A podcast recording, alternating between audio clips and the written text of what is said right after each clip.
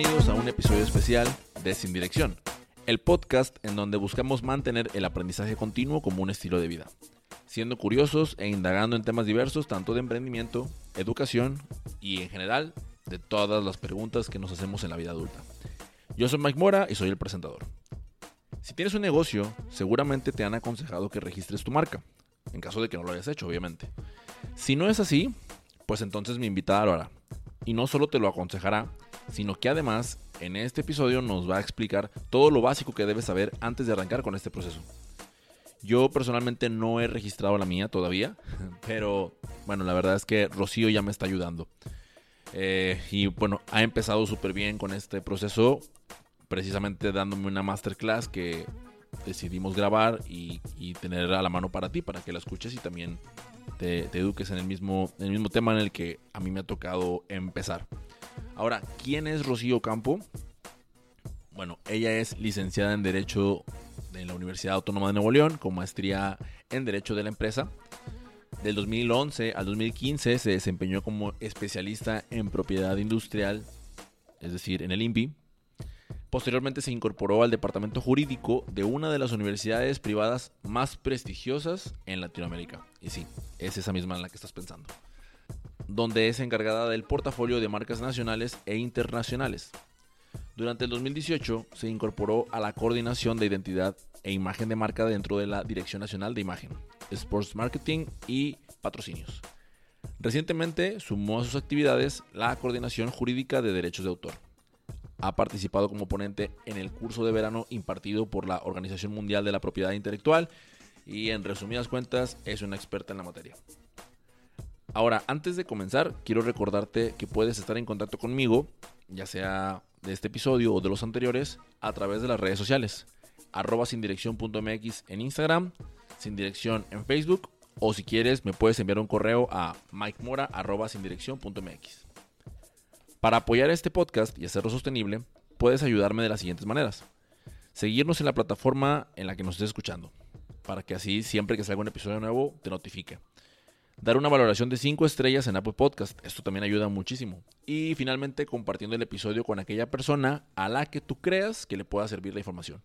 Ahora sí, sin más, los dejo con el episodio y nos escuchamos de nuevo al finalizar el mismo. Bienvenidos a un episodio más de Sin Dirección. Estoy muy contento de tener a Rocío Ocampo. Rocío, bienvenida, ¿cómo estás? Hola Mike, muchas gracias, muy bien. Muy contenta de estar reactivando podcast. Sí, o sea, como te decía hace ratito, pues este, paramos un poco, pero pues ya, ya estamos listos para, para empezar. Y, y bueno, pues con toda esta información que tú traes tan, tan necesaria, porque pues sabes perfectamente que, ahorita todo está como que qué va a pasar, qué sucedió, y tú traes toda esta información súper actualizada y, pues ahora sí que nos, le va a servir a todos los emprendedores, a, a, la comunidad podcasters, a todos los que quieren hacer las cosas bien, pues qué mejor que con esto que tú nos vas a, nos vas a platicar. Este, si gustas presentar lo que, lo, de lo que nos vas a estar hablando, por favor.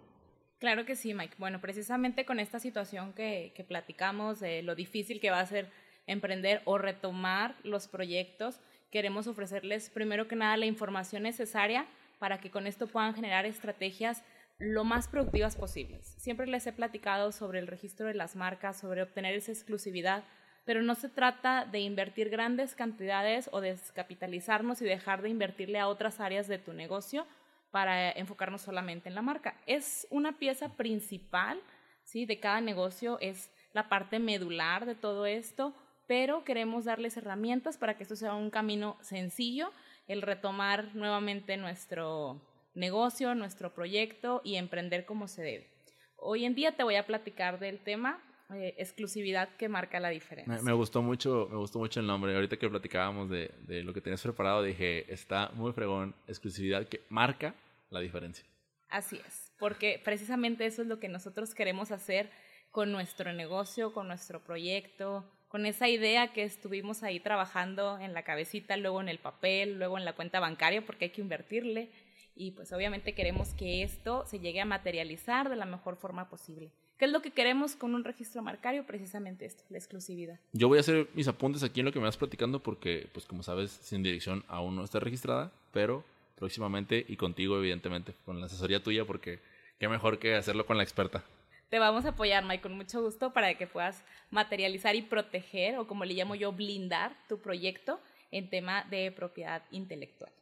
Perfecto. Bueno, pues adelante, te dejo a ti para que empieces. Excelente. Bueno, pues tomando este tema de propiedad intelectual, hablamos de un concepto que comprende diferentes elementos. Por ahí luego vamos a escuchar que el registro de marca, que si ocupo una patente, que si ocupo eh, un derecho de autor y demás. Hoy en día este concepto se va a dividir en dos grandes ramas y la rama que hoy vamos a atender es la parte de la propiedad industrial, que corresponde a lo que son las marcas, en particular el día de hoy, el, el, tema que vamos a tratar. Tenemos también invenciones, tenemos algunas otras figuras, pero hoy nos vamos a centralizar principalmente en las marcas. Tenemos en México dos organismos que nos apoyan con esta protección de la propiedad intelectual en general, que son el INPI y el INDAUTOR. Hoy vamos a platicar de los temas que competen particularmente al INPI.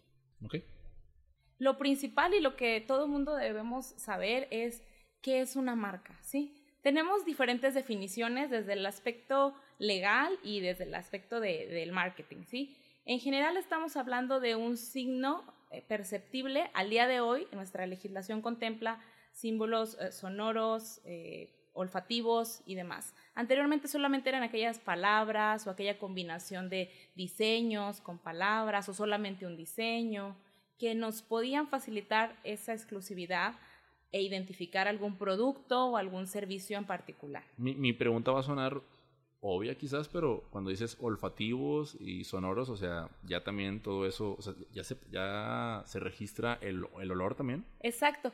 No estamos hablando, por ejemplo, de la protección del aroma de los perfumes, porque esos por sí solos y su característica es que tengan aroma. Pero te voy a poner un ejemplo que va a venir a tu cabeza. Hace tiempo existían unos tenis, o existen, uh -huh. por ahí, que traen un aroma como a chicle. Pero el uh -huh. producto es un tenis, es un zapato, uh -huh. ¿sí? No es un chicle ni es un perfume. Ese tipo de características que adquieren los productos o los servicios ya tienen también una protección en México. Cabe señalar que esto es reciente. Eh, anteriormente, te hablo de hace cinco años, cuatro años, esto no lo teníamos contemplado en nuestra legislación. Obviamente nos vamos actualizando y ya estamos a, a, este nivel en el que podemos utilizar la protección de lo que se conoce hoy como las marcas no tradicionales. Perfecto. Que yo creo que a veces nos perdemos ahí en la parte legislativa siempre porque pues no sabemos, ¿no? Sí, o sabes que también como es una mezcla de, de temas de, de branding, eh, de repente confundimos un poquito los conceptos. Por eso es que hoy me voy a enfocar en hablarte de diseños y no de isotipos y no de imagotipos y demás, ¿sí? Okay. Vamos a aterrizarlo para que esto se vuelva lo más sencillo posible y sobre todo que ustedes puedan ir de la mano a hacer un registro, ¿sí? Con las herramientas que hoy les vamos a dar. Ok, me parece perfecto. Perfecto. Bueno, es importante conocer que dentro de esta galería de, de figuras a proteger existen conceptos que vamos a ir relacionando y que vamos identificando para nuestro negocio o para nuestro proyecto. En general, estos conceptos se llaman signos distintivos. ¿Qué son? Se comprende de las marcas, de los avisos comerciales, de los nombres comerciales y algunas otras figuras ya muy específicas que ahorita a lo mejor no nos vamos a profundizar porque no, no aplica para todos los negocios. Vamos a hablar de algo más general. La marca, bueno, ya dijimos ahorita el, la definición, ¿no? el, el concepto. El aviso comercial va a ser aquella frase oración, combinación de palabras que me dan un contexto de algo. Vamos a hablar de, por ejemplo, a que no puedes comer solo una.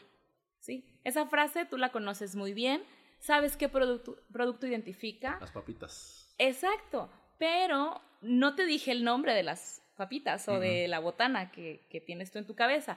Sin embargo, ese aviso comercial o ese eslogan, como es conocido regularmente en, en general, te ayuda a posicionar también un producto. Sí, yo dije la frase y a tu mente pudo venir la marca. La bolsa. La, la bolsa. bolsa. de la bolsa. Eh, la carita. También se me vino a la mente este, ¿cómo se llama? William Levy. Ah, bueno, eso, eso ya cada quien. Creo que tú profundizaste mucho en las estrategias de marketing que lanzó la compañía, pero sí. muy bien, Mike. Exactamente, a eso nos referimos. A que ese tipo de elementos sí, lleven a tu mente identificarte o, o, relacionarlo con un producto.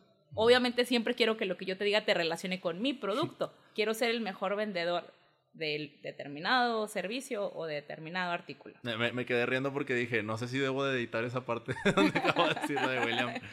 No, déjalo, déjalo. Es un buen ejemplo de, las estrategias, ¿no? Luego por ahí comúnmente te dicen, eres una víctima del marketing, ¿no? Sí, creo que tú puedes eh, entrar en ese grupo. Creo que, creo que caí ahí en la... Yo creo que ese es una influencer marketing, ahí, ahí caí, se me hace. Exacto.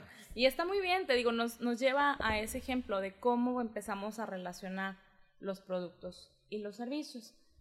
Dentro de las marcas, y ya entrando a detalle en este punto, vamos a encontrar diferentes tipos. Cuando vas al INPI o cuando buscas en la página del INPI, vas a identificar que hay marca nominativa, marca innominada, marca tridimensional, marca mixta. Son las básicas, las principales que, con las que te vas a enfrentar y dices, bueno, ¿y la mía qué es? ¿Cómo voy a identificar? Es muy sencillo y no voy a usar terminología tan compleja. La marca nominativa va a ser aquella que se compone de palabras y de elementos fonéticos. ¿sí? Por ejemplo, Mike 20, ¿sí? Tiene elementos que se pueden pronunciar, tiene números, todo lo que tiene que ver con la fonética, ¿sí? Pero cuando a esa marca tú le quieres agregar un diseño, ya la puedes convertir en una marca mixta, porque ya estás combinando elementos, ¿sí? Una marca innominada es aquella que carece de toda palabra, de todo elemento fonético, ¿sí? Van a ser única y exclusivamente diseños. Por ejemplo, una marca muy conocida de tenis que tiene una palomita. La palomita es una marca innominada. ¿sí? Y estoy jugando un poquito con tu, con tu memoria, ¿no? Sin decirte qué marca es, ya ubicaste cuál es el diseño, lo tienes en tu mente, lo has visto en diferentes productos, no solamente de calzado, ¿sí? Y sabes a qué marca me estoy refiriendo. Entonces, eso es lo que construye a las marcas, todos esos elementos. Y aquí es como puedes identificando si tienen marcas nominativas y nominadas. Tenemos otra figura más que son tridimensionales, que es formas muy particulares de los envases. Por ejemplo, una botella de vino muy común, esta no sería una marca tridimensional, pero una marca de un blanqueador, ¿sí? O de una bebida energizante o alguna cuestión de este tipo, o una botella de agua, por ejemplo, si tú la ves sin la etiqueta, tirada en la calle, que no debería ser así, ¿verdad? Pero bueno, si tú ves la botella sola, sin etiqueta, ubicas ¿sí? a qué compañía corresponde, por el simple hecho de la forma de la botella. Entonces, eso es un ejemplo de una marca tridimensional. Y las mixtas cerramos con que va a ser una combinación de cualquiera de las que ya te mencioné. Ok. Ahorita me estaba saliendo una duda y no sé si... Bueno, definitivamente creo que me estoy adelantando un chorro, pero igual ahí para tenerlo, tenerlo presente. Es que ya ves que a veces este... Primero, ¿dónde checas si tu, el nombre de tu marca ya se registró. O sea, ya ves que hay como una plataforma o algo así. Yo no, no, no, recuerdo bien. Esa es una. Igual la vemos más adelante. Y la otra es que si ya está mi nombre registrado este, por otra marca, pero en otra en otro rubro que no es en el mío, o sea, ¿cómo sé si como quiera puedo registrar mi marca? Porque a veces creo que aparecen de que, suponiendo, ¿no? Que aparezca sin dirección, como marca, no sé, de, ropa. De ropa. sin dirección como marca de chicles. Y luego sin dirección el podcast. Entonces, Muy bien. cuando tú, no me tienes que contestar ahorita, pero sí me, me acordé ahorita de esa y dije, de una vez porque se me olvida. No te preocupes, esa es muy buena pregunta. Sí, efectivamente el INPI pone a nuestra disposición herramientas para hacer las búsquedas de antecedentes. Okay. Podemos hacer búsquedas fonéticas, es decir, que solamente correspondan a cómo se escucha la palabra, ¿sí? o la combinación de palabras. Podemos hacer búsquedas figurativas para ubicar la semejanza con los diseños. Y estas herramientas están totalmente disponibles y son de uso gratuito. Anteriormente, y muchos de los que a lo mejor ya han intentado un registro o han tenido eh, contacto con este tema, ubican Marcanet. ¿sí? Marcanet era la herramienta que había estado operando durante años para dar este servicio.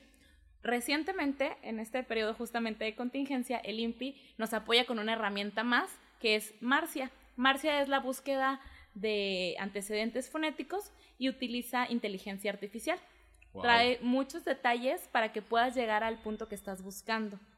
Y atendiendo a tu otra pregunta, te puedo responder que las marcas se van a registrar de acuerdo a un clasificador. ¿sí? Hay 45 clases dependiendo del tipo de producto o del servicio. Están agrupadas por esos rubros. Entonces, si tú encuentras una marca que está protegida para un podcast, por ejemplo, pero tú lo que vas a hacer es elaborar o fabricar zapatos, va en otra clase. Entonces, la exclusividad se otorga conforme a la clase. Podría existir una marca, y te voy a poner un ejemplo un tanto antiguo, la marca, por ejemplo, Presidente, que pudo haber sido en un momento dado un hotel, pudo haber sido una marca de aviones y pudo haber sido eh, eventualmente un producto de bebidas alcohólicas. ¿sí? Entonces, se puede, ¿por qué? Porque, porque se llaman igual, porque están de acuerdo a la clasificación. De hecho, este es un ejemplo que se utiliza mucho en el INPI eh, para, para plasmar esa información y que quede claro el, que la exclusividad va conforme al tipo de producto o servicio. O sea, esos tres ejemplos, cada uno era de una categoría distinta, de los 45. Exacto, y hay muchos, te, digo, actualmente existen muchos que puede ser el mismo nombre en diferente clase, pero no hay una controversia porque el público consumidor no es el mismo. Sí, por ejemplo, si tú me dices, mi marca es Mike 20, eh, pero vendo aviones, no le va a afectar a la persona que hace, por ejemplo, un blanqueador de, de ropa. ¿Por qué? Porque el público al que me estoy dirigiendo no es el mismo, el segmento, vamos a llamarle así. Bueno, retomando aquí el tema sobre los tipos de marca, me gustaría decirte que aquí es muy importante establecer estrategias. A veces dices, ¿sabes qué? La voy a presentar mixta porque nada más quiero gastar una vez, porque cada tipo de marca me genera un pago, ¿sí? Entonces, dices, la voy a presentar mixta porque ah, no quiero gastar o no quiero invertir. Pero resulta que tú sí utilizas tu marca por separado utilizas el diseño y utilizas el nombre aparte, no siempre aparecen juntos. Ahí la recomendación sería hacer dos registros, uno de la marca nominativa, uno de la marca innominada, donde tú puedas operar o moverte con tus dos marcas de forma aislada. Si tú me dices, no, Rocío, mi marca siempre aparece junto con el diseño, nunca se separa, no hay una modificación, entonces nos vamos por el esquema de marca mixta. Entonces es ahí donde empiezas a, trabajar con esas estrategias, es ahí donde les recomendamos que se acerquen con los especialistas en la materia para asesorarse y ver cuál es la mejor estrategia para su negocio, o bien se dirijan al INPI a hacer este tipo de consultas también. Yo quiero aprovechar ahí para hacer un comentario respecto a esto que, que, que yo, yo, yo personalmente soy de los que busca ahorrar, o sea, siempre ando mi podcast lo mudé de una plataforma a otra para ya no estar pagando y siempre estoy buscando esas, esas estrategias, ¿no? Pero justo ahorita que, que, me estás platicando de todo esto, me hace, mucha, me hace mucho sentido que cuando se trata de hablar con expertos, luego, o sea, por querer ahorrar unos pesos, terminas perdiendo un montón de tiempo, ¿no? Y a veces no hacemos esa relación entre tiempo y dinero que las horas que le tienes que invertir a, a, empaparte de todo esto por encimita, porque evidentemente solamente lo vas a hacer por encima, no se comparan en nada, o sea, contra lo que podrías invertirle en, una, en un especialista que te va a ahorrar todo ese tiempo que vas a divagar en la página web de, de, del, INPI. Y pues, o sea, vas a salir perdiendo, ¿no? O sea, parece, parece que no, o sea, parece en ese momento dices, ah, no sé, vamos a decir, estos 10 mil pesos, ah, no, mejor me los ahorro y mejor me pongo a investigar yo. Pues sí, pero pues resulta que pues el tiempo que le invertiste, en horas de trabajo, en etcétera, etcétera, pues hubieran sido mejor si los hubieras invertido en un especialista, ¿no? Claro, bueno, siempre está ese punto de querer ahorrar, es muy entendible y muy válido. Sí, siempre tenemos dos caminos. Yo siempre les pongo un ejemplo y les digo, es como ir a un tema de salud. ¿Sí? ¿Por qué ir a un hospital privado o por qué ir al servicio médico que tienes asignado de acuerdo a tu esquema eh, laboral, ¿no? En los dos vas a, recibir un servicio médico. En los dos vas, vas a ser atendido por un profesionista. Obviamente estás pagando determinados servicios o beneficios adicionales al hacerlo de forma independiente. A lo mejor si soy es que me dieron el medicamento en el, el eh, servicio general o público, a lo mejor dices, bueno, es que no tiene la misma rapidez, efectividad, o tuve que volver a ir por él o alguna cuestión, ¿no? Y en cambio, si tú vas directamente a la farmacia, pues obtienes el, el producto de patente que necesitas con las efectividades que requieres y a lo mejor va a ser mucho más rápido. Lo pongo en un ejemplo así muy, muy sencillo. Sí, sí, sí. Pero bueno, en, en general aquí, ¿cuál es el beneficio? Obviamente que los especialistas y los expertos te vamos a ayudar a identificar que vayas a un estudio de tu marca con la mayor probabilidad de registro. Recordemos que al presentar tu solicitud de marca, esto se va a llevar a un análisis, ¿sí? Que eh, se lleva a cabo por los dictaminadores del INPI, examinadores especializados en la materia, que van a definir si tu marca incurre en alguno de los impedimentos legales, que ahorita también vamos a platicar, o si tiene alguna situación que atender, ¿no? Entonces, lo que nosotros hacemos es guiarte para evitar que tengas requisitos para evitar que tu marca al final te digan después de seis meses que dura el estudio, sabes que no se pudo y ya pagaste y luego vas a buscar como quiera quien te ayude y vas a volver a pagar. Entonces, sí es muy importante, como dices, poner en la balanza, ¿sí? ¿Qué es lo que quiero hacer y a qué le quiero invertir realmente dinero? Solo que sí es muy importante que se dirijan con personas que se encuentren eh, especializados en esta materia. Perfecto. Eso, eso sí quería, quería hacer énfasis. Pero bueno, ya, no te interrumpo más. Continúa. Excelente. Muy bien. Bueno, esto del registro de marcas, Mike, no se trata solamente de un tema de publicidad. ¿sí? Se trata de creatividad.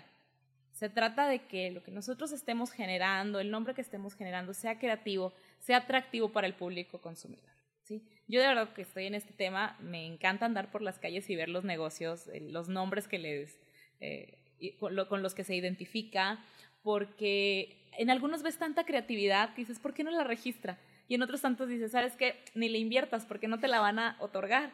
¿Sí? Es bien importante tener ese principio. No se trata de publicidad, se trata de creatividad. ¿sí? Le puedes invertir mucho en la publicidad, pero si no está creativa, ¿sí? si no tiene esa característica, difícilmente va a salir de ahí. Y si no estás de la mano de alguien también que te esté apoyando con un tema de marketing, pues también va a ser un tanto complicado. ¿sí? Siempre hay que apoyarnos de la mejor manera a los expertos. Entiendo que no siempre vas a, o de inicio vas a gastar en esto, pero sí es importante que le den prioridad o hagan su, su, línea del tiempo de cómo van a trabajar. No, y sabes qué, ahorita me parece súper importante que, que, hagas este comentario porque, o sea, hay una diferencia, o sea, marcada, ¿no?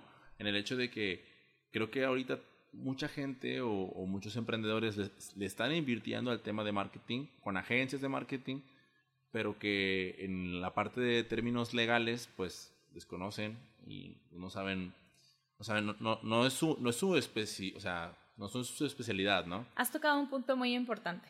Es muy común que deciden invertirle ¿sí? a una agencia quien se encargue de trabajar el branding y todo esto.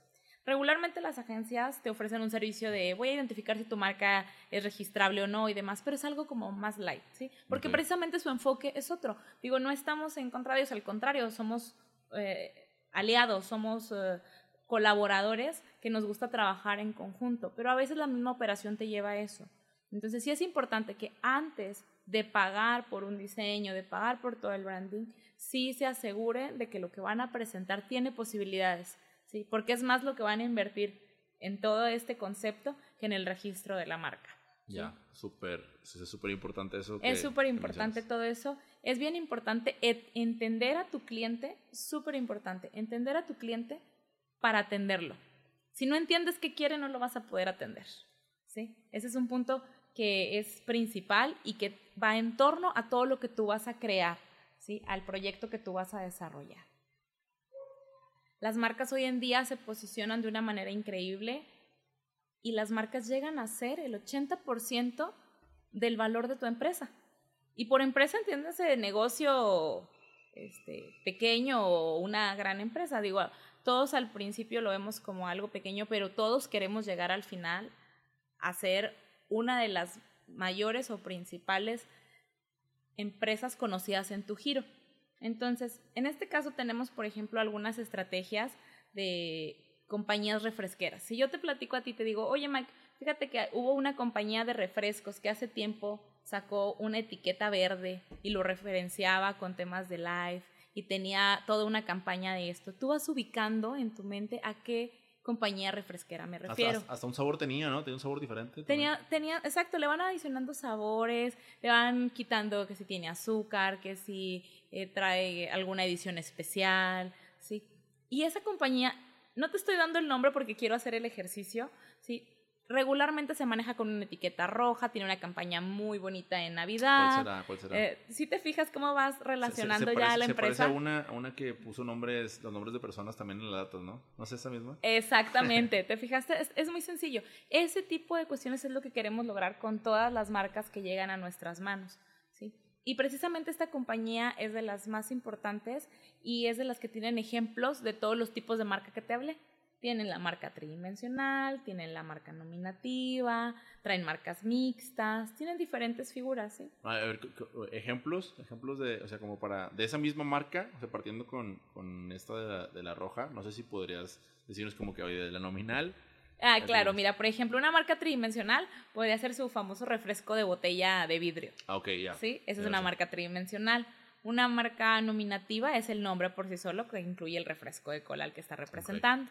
Sí, y la marca mixta es la combinación donde a lo mejor tú ves una figura como tipo caricaturizada de una botella con un refresco de cola y encima de esto viene el nombre. Eso sería una marca mixta. Ya, ya, No sé si ahí quedó un poquito más claro el ejemplo. y te digo, no te estoy diciendo el nombre de la marca porque quiero que tú lo vayas eh, relacionando y que nuestra audiencia... Saboreando, Y saboreando, aparte ya se nos antojó. Y, y que nuestra audiencia vaya identificando sus elementos que les gustaría tal vez tener en su producto. Este podcast no está patrocinado por esa marca, pero si nos quieren patrocinar, adelante. Estaríamos felices, claro que sí. sí marca Netera. Eh, ok, ahora, tengo, tengo unas, unas preguntas que estuve rebotando con, con mis colegas podcasters, porque efectivamente, como te dije hace ratito, ¿no? Yo quiero, traigo la intención de registrar mi, mi podcast. Bueno, no la intención, es un, es un hecho que voy a hacer, ¿no? Eh, pero la primera pregunta que ellos me hicieron fue, ¿cuál es la mejor opción para registrar un podcast? ¿Cuál, cuál sería? Ok, muy bien, Mike. Un podcast puede contener elementos no solamente marcarios, también puede ser susceptible de protección de derechos de autor. Okay. ¿sí? Pero en este caso, y enfocándonos al tema de marcas, el podcast va a clasificarse en diferentes rubros o, o, clases, tal cual se maneja para el INPI. Por ejemplo, el servicio de grabación, el servicio de audios, este, un dispositivo o alguna grabación descargable, el hecho de que sea una app hoy en día, ¿sí? Y puedas ahí escuchar diferentes temas y demás, nos va a llevar a una protección de tu marca en las clases, por ejemplo, 41, 9, 38, por mencionarte algunas. Realmente esa es una estrategia. Cuando tú ya nos vas platicando los detalles o los alcances del proyecto, te decimos, esta es tu marca madre, esta es tu marca principal, estas son marcas secundarias que te dan protección para A, B, C y D. Y de eso hacemos toda, toda la, la proyección. Tú me puedes decir, Rocío, no puedo empezar, me estás dando cinco clases, quiero iniciar con una, o sabes qué, me interesa más el nombre, ahorita a lo mejor el diseño estoy pensando en cambiarlo, o yo te puedo llegar a decir, ¿sabes qué, Mike? El nombre que me estás dando no tiene probabilidades de registro, ¿sí? Porque cae en un impedimento, porque es muy común, hay diferentes impedimentos que ahorita también vamos a ver más adelante. Okay. ¿Sí? Pero podemos ahí ir identificando cuál sería la mejor opción o te ayudamos a migrar tu marca. Es decir, hacer ese cambio, esa transición sin que sientan como, ¿qué pasó con sin dirección? ¿Sí? Okay, yeah. Siempre hay una forma de llevar a un registro. Siempre, siempre. Solamente que hay que estar dispuestos a hacer modificaciones o cambios. Pero con una buena estrategia no tiene por qué sufrir tu marca. En muchas ocasiones vemos un negocio con un nombre y luego cambia y empezamos a especular. Hoy es que les fue mal, es que tuvieron un problema con Secretaría de Salud o con Hmm. eh, permiso de alcoholes o demás, ¿sí? Y empezamos a, a, darle una mala fama a ese negocio y resulta que no, que fue un tema de marca, no pasó y lo tuvieron que cambiar. Pero ¿cómo hacer esa, ese cambio? Yo le llamo el, el, la migración de la marca, es decir, ir de un lugar a otro, ¿no? Ok. Bueno, otra pregunta que, que sí, ya, ya ahorita con esos números creo que 41, 41 9, 38, para tenerlos también ahí muy presentes. Sí, no te preocupes, y de ahí podemos hacer un análisis más detallado. Te, digo, te estoy hablando de clases en general, ¿no? Sí, sí, sí. Así que me dijiste como ejemplos a, a, a nivel general. Y la otra pregunta es que me decían si tienes algunos, tienes algunos consejos para que se apruebe tu marca. O sea, te, tengo entendido como que tú haces una solicitud y luego entra como a una especie de revisión y luego para que no te lo reboten. Es correcto. Cuando tú haces un registro marcario, vas a pasar por diferentes etapas y una de ellas es la búsqueda de antecedentes fonéticos en las herramientas que mencionamos, Marcanet o Marcia. Actualmente están operando las dos, pero la intención es migrarnos totalmente a, a Marcia. Okay. Y obviamente el no incurrir en ninguna de las prohibiciones legales. Okay. ¿Cuáles son? Que no sea distintiva. ¿sí? Cuando me dices quiero vender tacos y le pongo tacos de carne. ¿sí? Al contrario, está siendo descriptiva y eso es un impedimento legal para otorgar una marca. Es que entonces no van a saber qué vendo. Sí pueden saber qué vendes porque lo podemos acompañar de esas palabras que hoy en día se conocen como genéricas, pero hay que darle un elemento que le sea distintivo, ¿sí? que le dé esa exclusividad y que haga la diferencia entre tu competencia y tú. Entonces, hay que evitar ese tipo de cuestiones. Sobre todo también en la búsqueda de antecedentes nos apoyamos para identificar que no existan marcas similares en grado de confusión, ¿sí? Que fonéticamente no se escuchen igual. Por ejemplo, es como si yo te dijera mm, Marcanet y Marcanel, ¿sí? Cambia una letra al final, pero se escuchan muy similares, ¿sí? Es por ponerte un ejemplo. Que no esté relacionada con símbolos oficiales, por ejemplo, los símbolos de, de las Olimpiadas o el símbolo de las Olimpiadas, que luego, ah, quiero poner un sport bar y como tiene que ver con temas deportivos, le pongo el símbolo de las Olimpiadas. Ese tipo de cuestiones ni van a ser registrables ni se deberían de hacer porque hay tratados que protegen este tipo de características. Todas aquellas marcas que estén ligadas con derechos de autor, con personajes, sí, no van a ser registrables. Oye, es que le quiero poner el nombre de un futbolista reconocido aquí en la región. No te la van a otorgar porque corresponde o al apodo o al nombre artístico o a, una persona que tiene carácter de público y que tiene a lo mejor eventualmente un registro en ese sentido.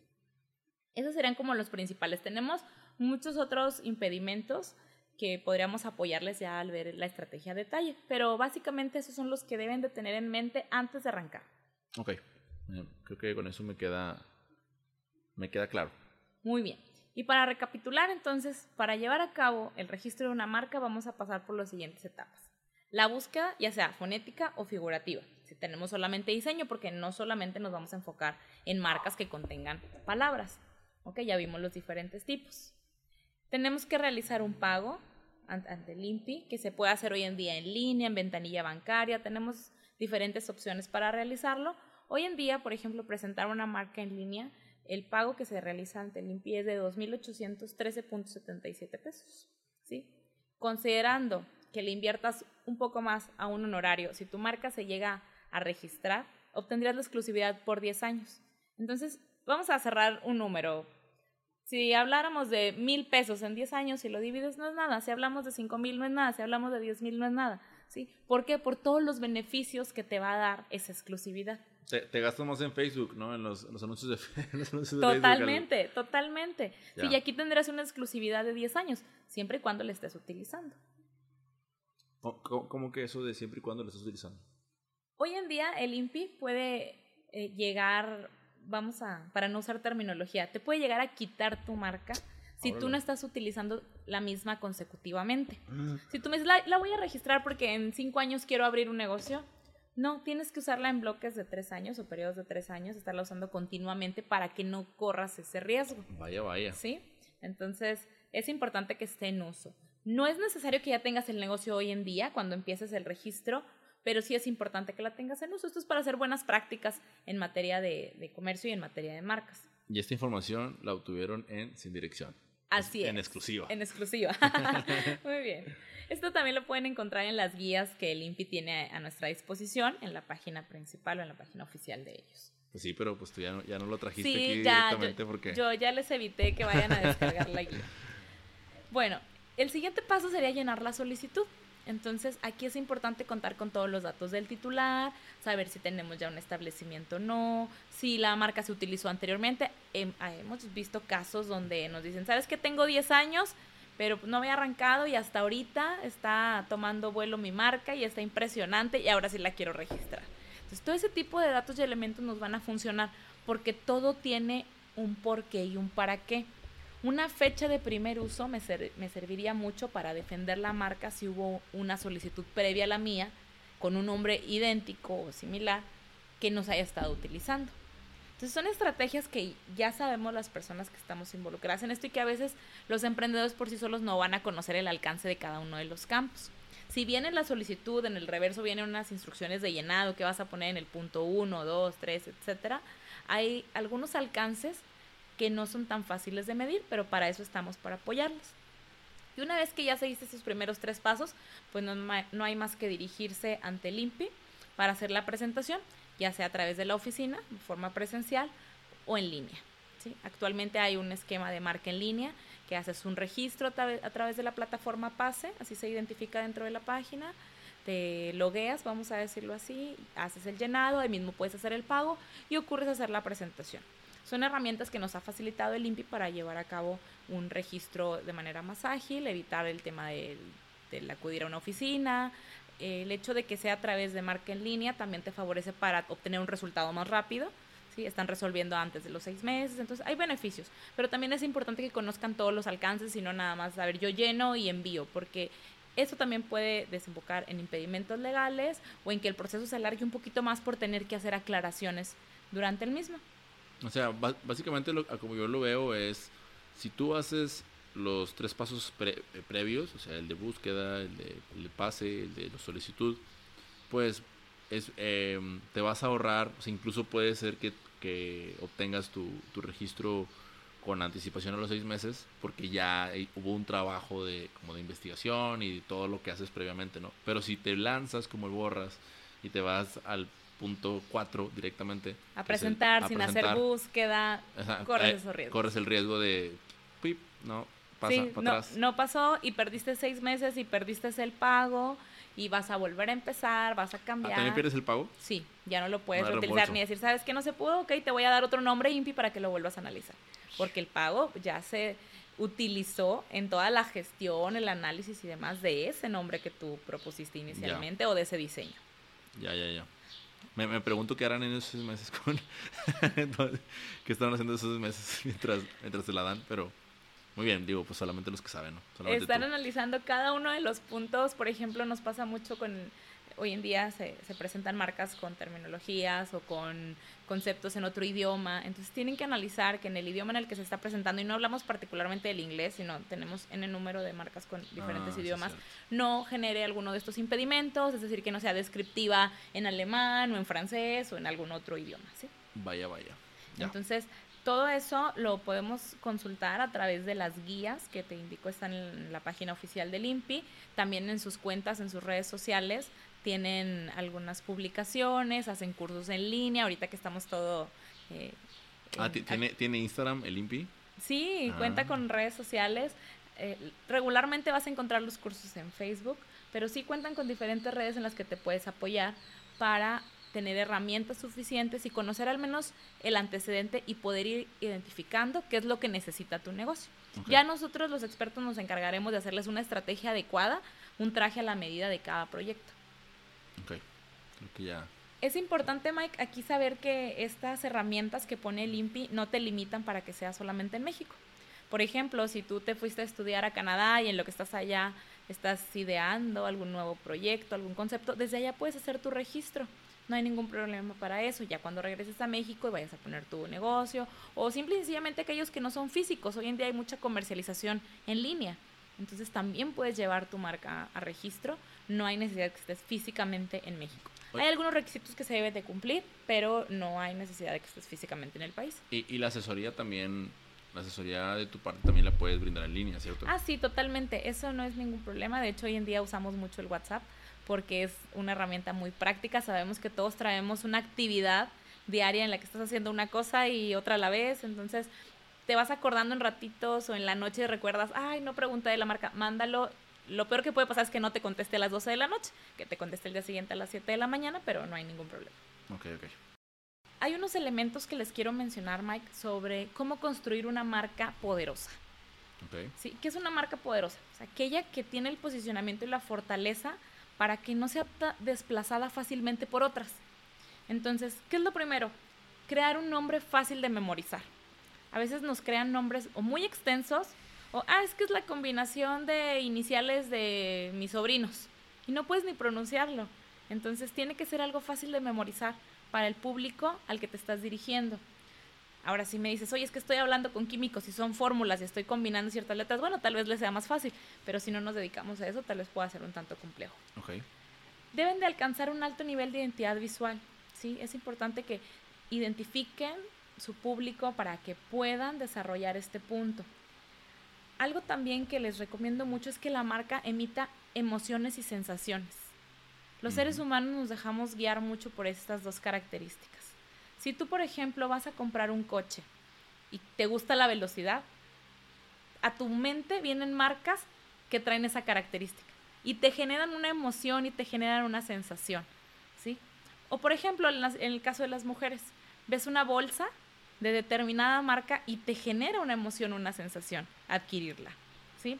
un zapato, una casa. O sea, en determinadas situaciones te vas a, ver reflejado en emociones y sensaciones que traen, obviamente, aparejado esa marca. Es importante que destaquen una sola idea, ¿sí? No quieran vender todo con una sola palabra. Obviamente, una va a ser el atractivo para que conozcan tus otros productos. Pero es, eso es principal, una sola idea. Tener muy buenas campañas publicitarias y sobre todo sencillas. Nada complejo, nada rebuscado porque recordemos que la atención del ser humano va de 5 segundos y si te ganchó te quedas y si no, bye, ya no te llamó la atención. Y obviamente alcanzar un buen posicionamiento de redes sociales. Eso hoy en día es vital para las marcas, para una marca poderosa. Dentro de todos estos activos es bien importante identificar los riesgos. Hay ocasiones en las que dices, ok, mi marca no va a ser registrable porque el nombre es muy común, pero voy a registrar mi diseño. Pero voy a revisar que ese nombre no afecte los derechos de terceros. ¿sí? Si bien no lo voy a tener como exclusivo, necesito revisar que no esté afectando para qué? Para evitar demandas futuras. Mm, ¿Me podrías dar un ejemplo en, en, ese de los intangibles? O sea, dijiste, dijiste del diseño, o sea, ¿cómo que, cómo que llega alguien a, a querer registrar un diseño pero no quiere afectar a terceros? Te voy a poner un ejemplo que aún no hemos revisado. Okay. Por ejemplo, sin dirección. ¿sí? Cuando tú ubicas el podcast en, en, alguna plataforma, puedes ver que tiene un diseño, un dibujo que lo relacionas a sin dirección. Pero a lo mejor sin dirección son palabras de uso común que en la clase que queremos no va a ser registrable, porque uno de los impedimentos precisamente es que sea o descriptivo, que sea de uso común, o que sean palabras que, que carezcan de distintividad. Por poner un ejemplo. ¿Sí? Pero quiero registrar el diseño. Entonces, necesito asegurarme que si bien yo no puedo registrar sin dirección, no pertenezca a una marca que pueda estar relacionada al mismo servicio que yo voy a ofrecer. ¿Para qué? Para evitar que después esa persona me demande por un servicio relacionado o que pueda inducir el error al engaño o que sea considerado como competencia desleal o alguna cuestión de ese tipo. Y solamente me voy por el registro del diseño. Al final voy a buscar un elemento que sí sea exclusivo para mí. Porque eso es lo que va a vender más adelante o eso es lo que va a ser atractivo para el público. Ya. Ya, ya, ya. Espero que sin dirección así se quede. Pero tendré flexibilidad, lo, lo prometo. Muy bien, eso me parece muy bien. Eso es muy importante, Mike, porque la flexibilidad nos puede llevar a desarrollar estrategias muy, muy importantes para tu proyecto si tú me dices, oye, Rocío, ¿sabes qué? Tengo flexibilidad de generar un aviso comercial, un eslogan para posicionar mi marca, aparejamos tu marca nominada de un eslogan, por ejemplo, no necesariamente de una marca nominativa, es decir, de la palabra. Entonces podemos crear cosas muy padres cuando el cliente, o en este caso el titular de, de los derechos, tiene esa flexibilidad. No te preocupes porque vamos a lograr algo padre. Bueno, va, confiaré. Otra de las ventajas es que te vas a encontrar ante la posibilidad de franquiciar o licenciar tu registro. ¿sí? En el caso de los servicios, hablemos de un restaurante, ¿sí? puedes llegar a franquiciar todo el esquema que tengas a través de ese negocio, puedes licenciar tus productos, hablamos de, por ejemplo, prendas de vestir o algún artículo descargable, todo eso lo puedes llevar a otros mercados y generar alianzas con otras personas a través de los contratos de licencia. Entonces, el registro te favorece porque ¿qué es lo que te hace dar algo? El hecho de que sea tuyo. Si no es tuyo, ¿cómo lo pones a disposición de otras personas? Ya. Oye, tengo, tengo dos preguntas. Espero que no se adelanten ni te atrasen la, lo que me estás explicando. Pero ah, surgieron justo ahorita que estabas platicando. La primera es, ¿puede registrar una, una misma marca, se puede registrar a nombre de tres personas? Sí, ese no es ningún problema. Si las personas están de acuerdo en llevar a cabo un registro y no tienen hoy en día una sociedad, es decir, una persona jurídica como tal, se puede hacer un registro marcario de tres, cuatro, las personas que ustedes nos indiquen. Solamente es muy importante que definan si van a tener un porcentaje especial o van a encontrarse en una igualdad de derechos, es decir, por partes iguales.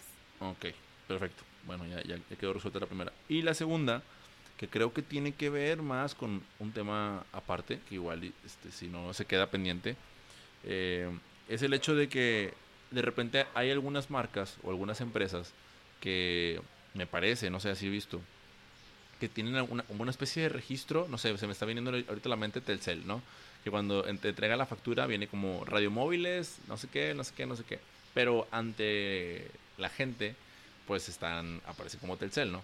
Y así hay como ciertas, como, como sociedades, ¿no? Ahorita lo mencionabas, como ciertas sociedades, que esas sociedades, no sé si se vuelvo a lo mismo, creo que esto es un tema aparte. No sé si como que formalizan la sociedad y luego ellos empiezan a, registrar marcas diferentes. Así es como así es como ocurre o es como que eso está pasando ahorita por mi cabeza y Ok, Mike, es, es, muy buena pregunta. Okay. Uno, es importante transmitirles que la razón social no necesariamente tiene que estar relacionada, hablando de un tema fonético, a la marca.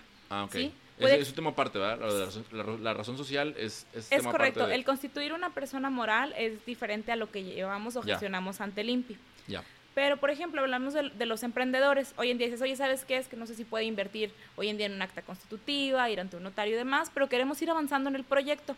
Pueden hacer el registro de marca como cotitulares, es decir, tres, cuatro personas distintas, y una vez que el negocio vaya evolucionando y generen su, su sociedad o ya la, la materialicen, van a identificar que pueden tener otro nombre distinto, no tiene que estar relacionado.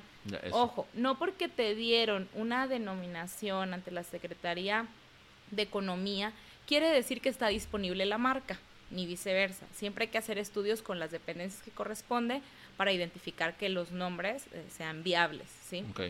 Y no necesariamente tiene que estar relacionado, no, no, por ejemplo, en el caso de Radio Móvil no tiene que ser la marca Radio Móvil. Pueden tenerla para alguno de sus productos o alguna gama de, que tengan en sus servicios, pero no tiene que estar relacionado, no es un requisito, vamos a decirlo así. Puede estarlo, pero no hay ningún problema. Ya, ya, ya, muchas gracias. Eso, eso no las quería dejar ahí en el aire. Excelente. Bueno, ya estamos casi por cerrar, Mike solamente quiero dejarles unas preguntas que me gustaría que se hicieran en cada uno de sus proyectos, en cada una de sus marcas. ¿Qué es? ¿Quién lo está desarrollando? ¿Cómo se está desarrollando? ¿Por qué? ¿Cómo? ¿Cuándo? ¿Dónde? ¿Cuánto? ¿Quién lo compra? ¿Quién lo consume? ¿O quién lo usa? Son elementos bien sencillos de, ay, sí, cómo, qué, cuándo, ¿no? Pero si lo hacen como en papel, si lo aterrizan, van a ver que es mucho más sencillo construir su marca. O sea, que estas preguntas, a ver, ¿las puedes repetir? Son, son hacia, o sea, que nos hagamos estas preguntas hacia nuestro servicio o producto, ¿cierto? Así es, hacia nuestro negocio. ¿Qué es nuestro negocio? ¿Sí? ¿Quién está desarrollando este negocio? ¿Qué finalidad tiene? ¿Por qué? ¿Cómo lo estoy desarrollando? ¿Qué camino estoy siguiendo? ¿Sí? ¿Cuándo? Por ejemplo, ahorita todos los negocios que se van a desarrollar después de la contingencia ¿Cómo? ¿Cómo, ¿Cómo llegué a esto? ¿Cómo lo voy a llevar? ¿O cómo voy a migrar el negocio que yo tenía de ventas con un local ahora a una cuestión en línea? ¿sí? ¿Dónde lo voy a hacer? ¿Cuál va a ser ese canal? ¿Cuánto le voy a invertir a esto? En todo, tiempo, dinero, etcétera. ¿sí? ¿Quién compra mi producto? ¿Quién adquiere mi servicio? ¿Dónde se consume? ¿Cómo es que se lleva a cabo? ¿Y quién lo está usando? ¿Quién es un consumidor final? Porque recordemos que en todo esto puede haber intermediarios cuando ustedes empiezan a conocer su negocio, van a poder crear la marca de una manera más sencilla, sin que lleguen a ser descriptivos, sin que lleguen a incurrir en ninguno de los impedimentos que ya mencionamos ahorita, que para quien guste consultarlos los encuentran en el artículo 90 de la Ley de la Propiedad Industrial.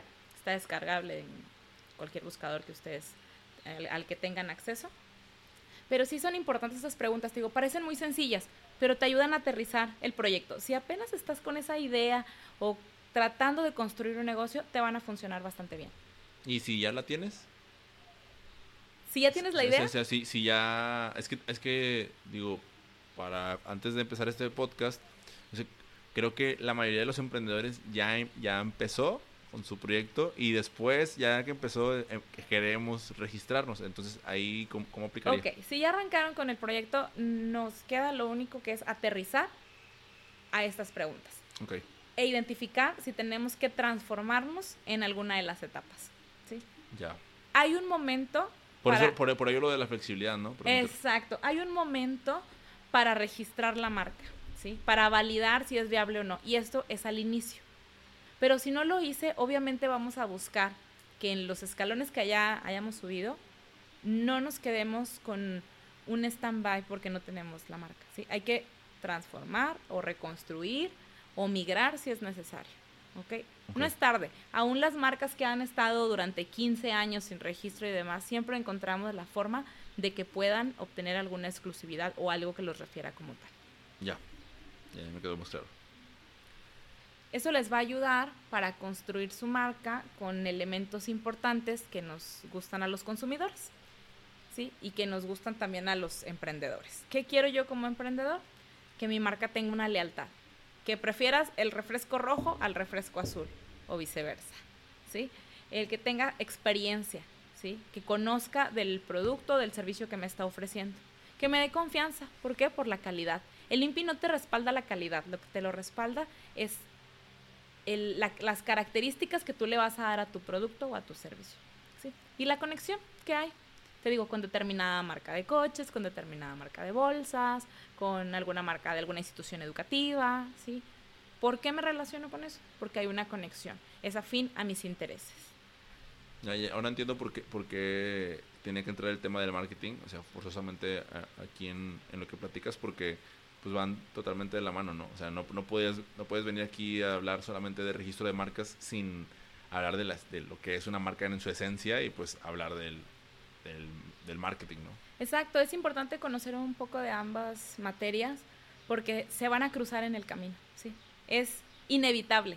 No puedes decir, bueno, es que yo tengo mi abogado, pero no tengo a alguien, algún aliado en marketing. O tengo a mi agencia de marketing o de publicidad o de alguien que me está apoyando, me está asesorando en estos temas, pero no tengo a mi aliado jurídico. Entonces, es importante que lo consideren en cualquier registro o cuando decidan contratar los servicios de algún especialista. Otras recomendaciones, Mike, para poder llevar a cabo esa estrategia siempre van a ser las sesiones de grupo. Regularmente pensamos un proyecto como emprendedores, pero siempre estamos apoyándonos con dos o tres amigos o algún colega que nos pueda estar acompañando en este camino, ¿no? Los estudios de mercado son muy importantes. Hay que conocer el segmento al que me estoy dirigiendo y hacer análisis del producto o servicio que yo tengo, el producto o el servicio que quiere el consumidor y el producto o servicio que la competencia no puede ofrecer y que yo sí voy a poder ofrecer. Para encontrar el diferenciador. Exacto. Ya. Entonces yo creo que con esos puntos, Mike, si los consideran, pueden construir algo bastante fuerte, pueden crear una marca poderosa, pueden llevar a cabo un registro marcario y sobre todo que un no o un impedimento de limpio, una negativa, no los bloquee, no los cierre. Siempre va a haber una opción o un camino paralelo que les podemos dar para que lleven a cabo la exclusividad que estamos platicando el día de hoy. Perfecto, pues me ha quedado muchísimo más claro. Yo, yo espero que, que a la audiencia también le haya quedado igual. Y bueno, yo de mi parte pues agradecerte mucho por todas estas todo este, este tiempo que has dedicado para orientarnos y guiarnos de la forma adecuada, tener las bases para ahora sí, ya no, ya no tengo excusa, o sea, vamos a dar, hay, que registrarlo ya. Ya tienen todos los elementos, Mike, para que puedan arrancar con sus proyectos de la forma que debe ser. Cualquier duda o cualquier aclaración quedo a sus órdenes. Te reitero mi agradecimiento por la participación del día de hoy. La verdad es que es un tema que me encanta y a veces me limita porque quisiera hablar 10 horas de lo mismo y dar detalles y dar terminología y dar eh, artículos, fundamentos y demás, pero bueno, esperamos que haya sido de claridad y si algo no quedó por ahí muy bien eh, expresado, pues que nos lo hagan saber con toda confianza. Eh, déjanos por favor este tu contacto para que ellos también, dado caso de que quieran dirigirse contigo, pues también lo puedan hacer. No sé si quieras dejar algún teléfono o alguna alguna de tus redes sociales. Claro que sí, Mike. Me pueden contactar vía WhatsApp en el 818-402-0675.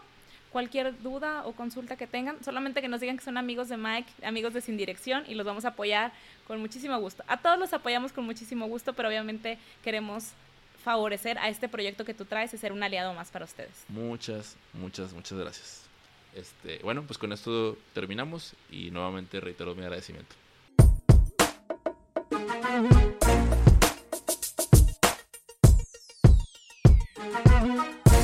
Muchísimas gracias por dedicar tu valioso tiempo a escuchar este podcast. Espero lo hayas disfrutado. Yo realmente he aprendido bastante con Rocío y además me la he pasado muy bien. Gracias Rocío también por tomarte el tiempo de ser entrevistada. Y bueno, a ti que me estás escuchando, para continuar la conversación te recuerdo que puedes unirte al grupo de Facebook de la comunidad sin dirección. eh, puedes hacerlo a través de Facebook o bien puedes escribirme a través de Instagram. Incluso puedes, si así lo deseas, mandarme un correo mikemora.sindirección.mx. Voy a estar muy gustoso de contestarte. Y lo más importante, este podcast existe por ti y para ti. Para que continúe existiendo, la gente debe seguir escuchándolo. Por ello te invito a que sigas el podcast en la plataforma en que lo escuches, nos des una valoración de 5 estrellas en Apple Podcast y si crees que le puede servir a alguien más la información, le compartas el episodio. Nos escuchamos muy pronto. Hasta la próxima.